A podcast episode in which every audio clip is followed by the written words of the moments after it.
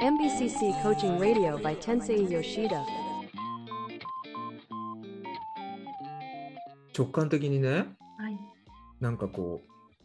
うな苦手なことやってないことを考えるのってもしかしたらこうしんどいかもしれないけどそれを探ってこうっていうなんか何かがもしかしたら千歳さんのこの腹の奥底から出てくるかもしれないし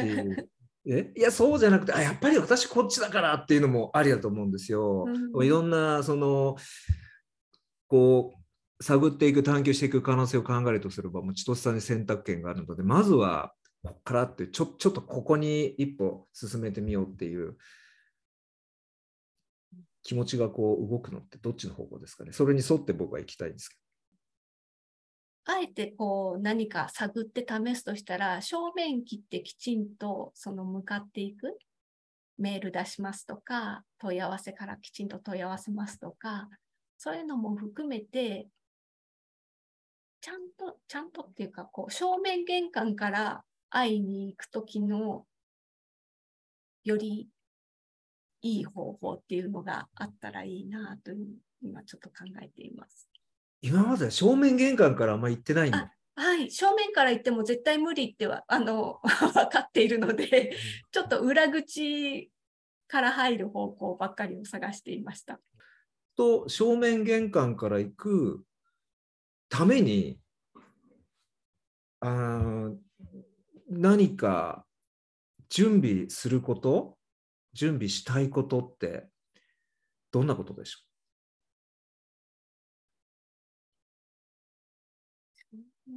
関から行くのに準備したいことは、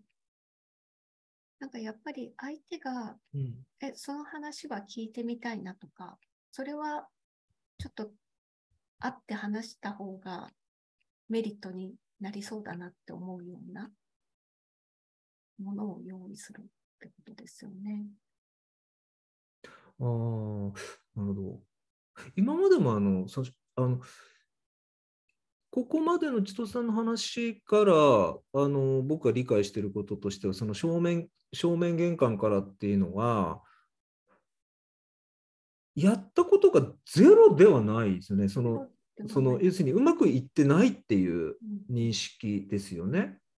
うんうん、そのでっていうという理解はまず OK 合ってる？はい。うんうんうんうんでもそれってでもまあね何回そういう経験を千歳さんがしてるかは、まあ、い今今まあ僕はりあのそそこまでは分からないですけどもそのうまく正面から言ってうまくいってないっていうことから何かこう、まあ、あの学べることって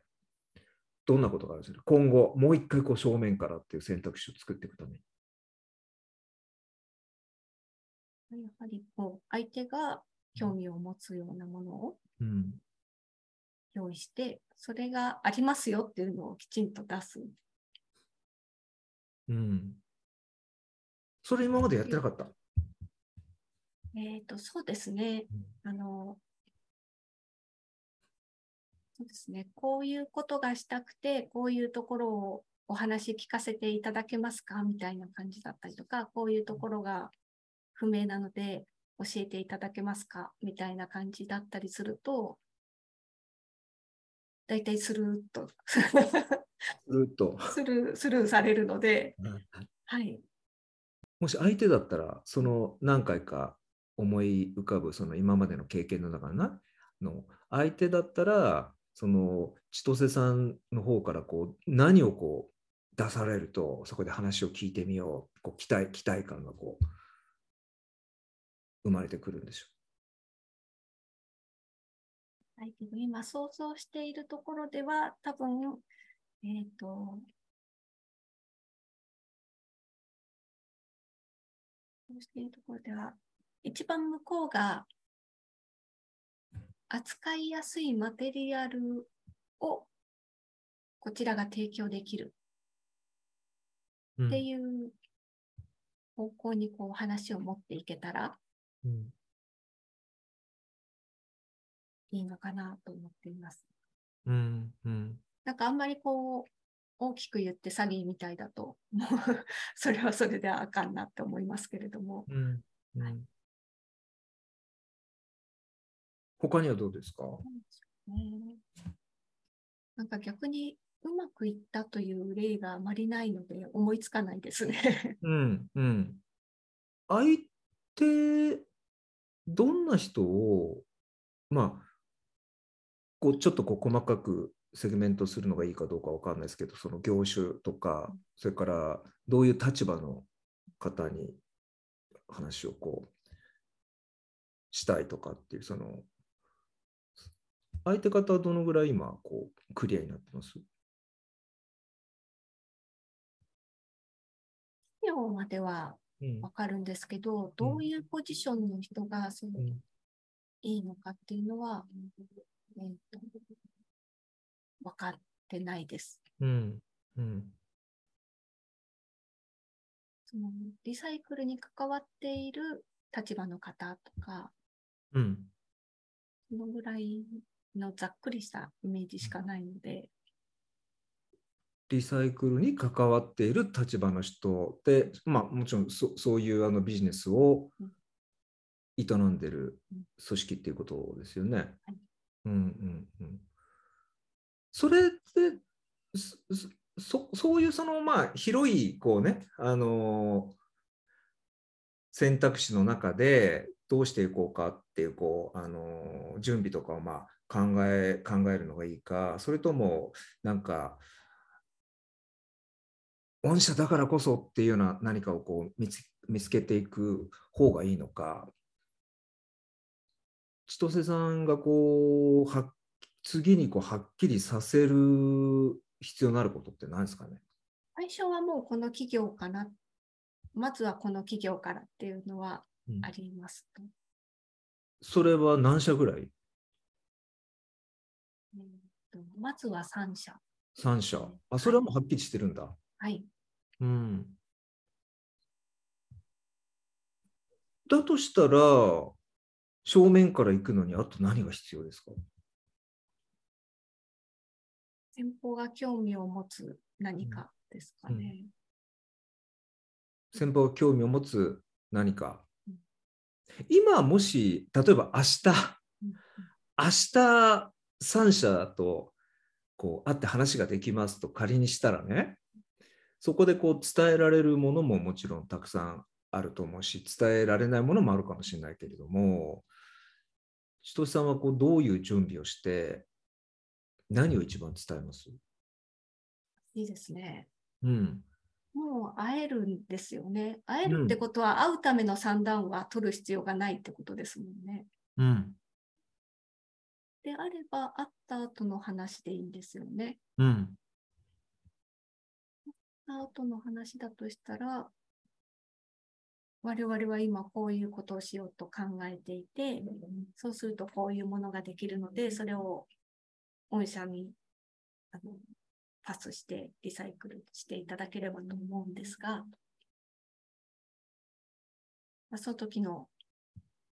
そういう取引が可能かとか、そこでのこの引き取ってもらい方ですよね。うん。うん。とかっていうところを探るために、交渉するために、先方はどういうものが必要で、どういう状態にしてくれると一番助かって、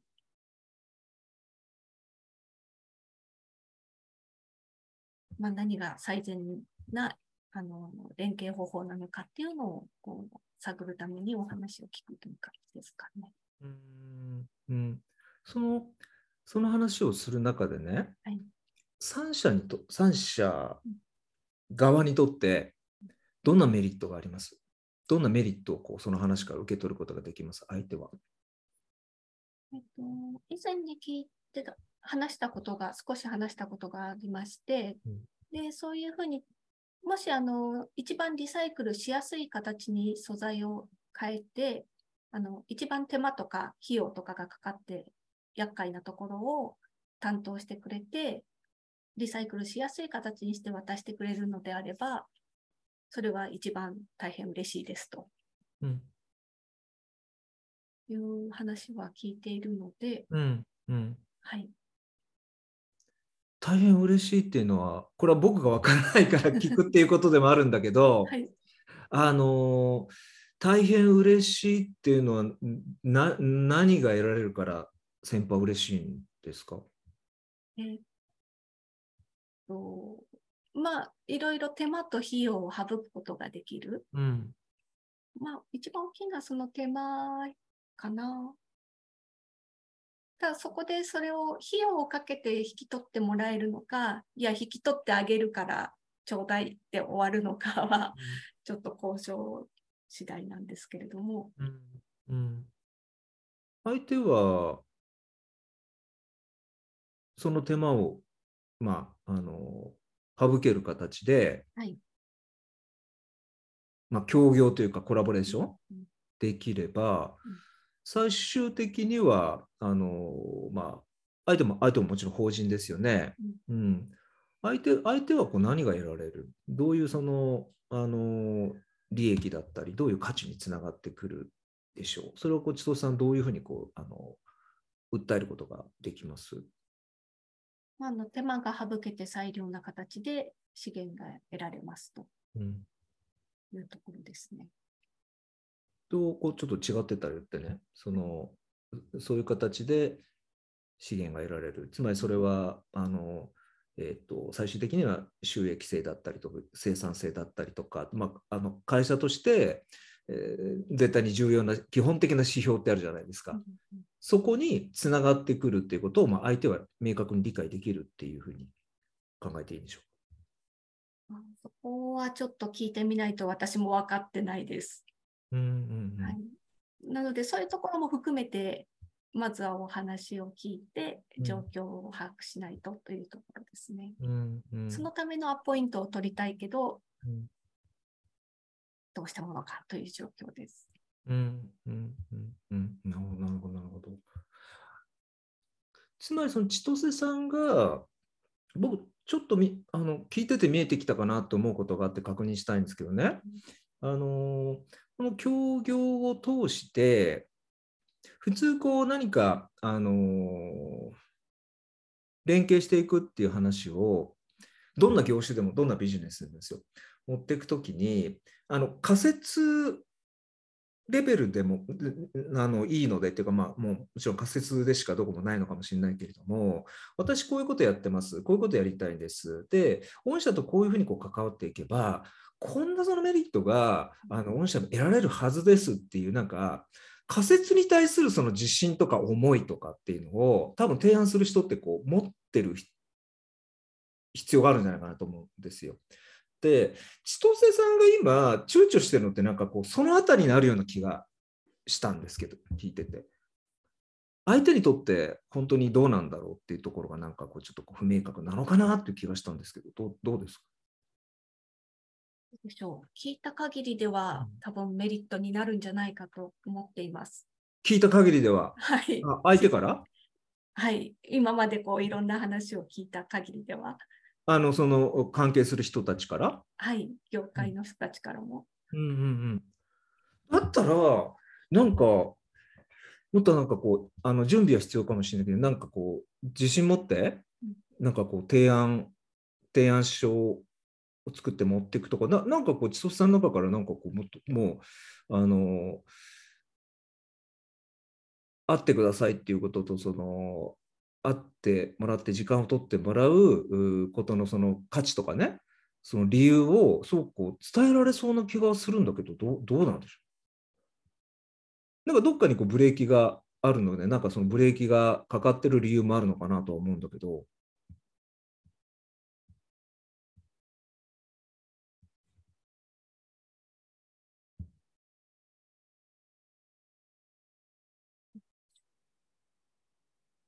なんかその辺のやり方をよく知らないんですよね、きっと私が。おー、うん。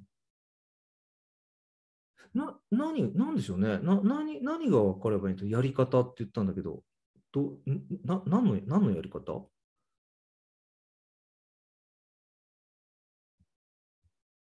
そういう関係性のない相手うに提案したり営業したりするうん、という、うん、うん、うん、うん、うん。良いやり方。うーん。うん。うん。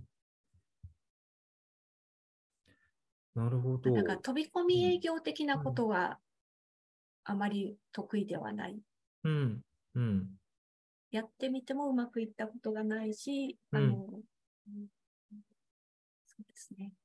っていうことなんだと思うんですね。う。こうだから、どっかのコミュニティ行ったりとか、たまたま会った人と、こうある程度の関係性ができて、そこから話が展開するっていうことは得意なんですけど、うん。うん。うん。うん。でもなんか今回それではちょっとたどり着けなそうだから、ちょっと飛び込み営業的なこともしなきゃいけないのかなって思うんですが、うん。そのやり方がよくわかんないってことですね。うーん。うん。やり方っていうのは、その話し方なのか、なんかいろいろあるじゃないですか。その資料、例えばなんか企画書の作り方とかさ、アポイントの取り方とか、なんかなんかいいろいろあるじゃないですか。計画の立て方とか、全部やり方に含まれてくると思うんだけど。うん、ポイントの取り方、まずわかんないですね。ああ。うん。そうお問い合わせフォームとかあって、お問い合わせをして、それが全部スルーされると、うんもうどういどうしていいのかわからないってなるんですよ。でも、あの、相手先、存在はもう明確なわけですもんね。いその三者っていうのは。うん、うん。部署とか人は見えてない。伝えたいことの中身は当然見えてますよね。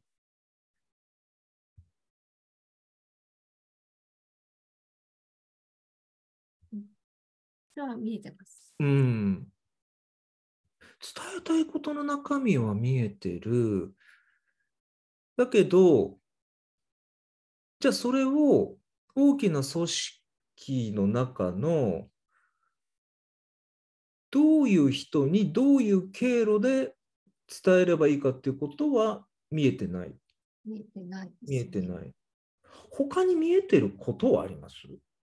あの対象の企業企業は見えてると、それから伝えたい中身も見えてる見えてるもんね。が組織も候補としては見えてる。ほ他には見え見えてることってそれ以外にあります？ないですね、それ以外は。ない。うん。はい見えたいこととか、見えるといいなんかこう、し種類のことって浮かびます？あの、ぼやっとしてても、なんとなくこうこういうことが全然見えてないな、みたいな。答え、もちろんこ見えてないんだから答えはないんだけど、こんなことが知りたい。こんな方向のことがもうちょっとこう、見えるようにななったらって思うようなこと。ですねその企業の中の、うん。えっ、と、どういう部署があって、どの人がこう担当されてるのかみたいなのが。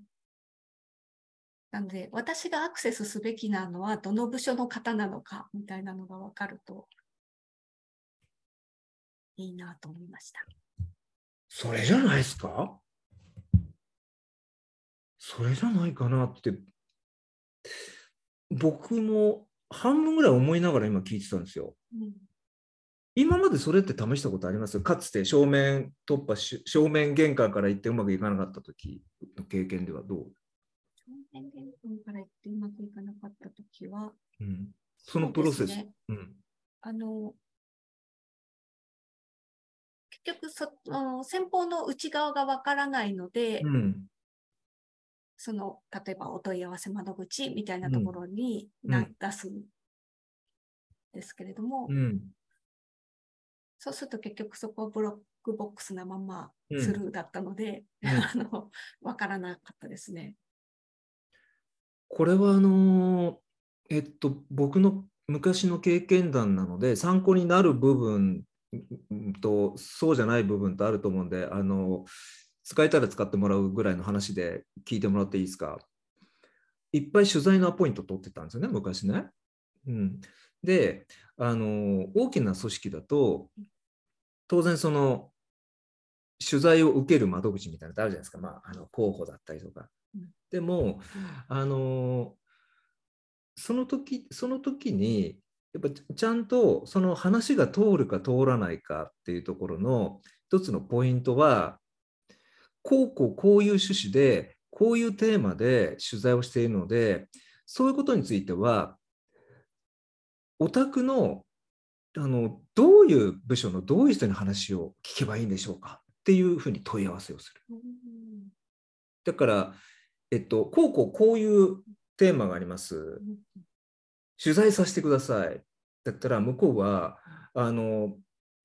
面倒くさい仕事が増えるだけだから相手にしてくれないですよ。もうこういう人を探してるんです。お宅の誰ですか？っていうところまで情報を具体化させると向こうはあのじ自分でいろいろ調べたりとか考えたりとかっていうことをあのこうあのもう省略してこっちの要望に沿ってできるかできないかっていうのを含めて判断しやすくなるんですよね。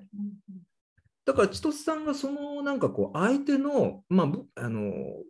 要するに自分自分のそのテテーマに基づいてあんな人こんな人いませんか？こんなこんな方とお話ししたいんですけどどうでしょうか？っていうところまでこう踏み込んでったら違ってくるんじゃないかなって気がしたんだけどどうどうでしょう？うん。今、なるほどって思いました。確かにそこはお問い合わせしたことがないですね。ううんうんうんうん多分ね問い合わせフォームって何回か今日千歳さん言ってると思うんだけど、はい。弱いと思いますうんうん。フォームだと。うん。一般的なその窓口でしょ？はいで、そうで、まあ、本当の最初はそうかもしれないけれども、そこにまあ入れるしかないんだとすれば、そこに入れる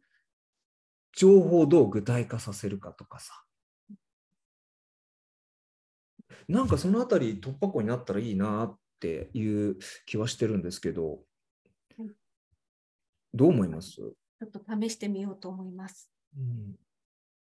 なんか今浮かんでることとか、その3社あるっていうことだったので、まあどっかからなのか、まあ、全部なのか、あのい今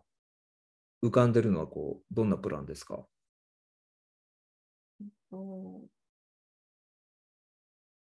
まず一旦はやっぱりその一番公に出ている問い合わせうん。する窓口から、まあ、自分がやりたいことををお伝えしつつ、うん。どこの部署の方にお話を聞いたらいいのかっていうところを聞くのと、そのご連絡先がいただけるのかっていうところを確認してみようと思います。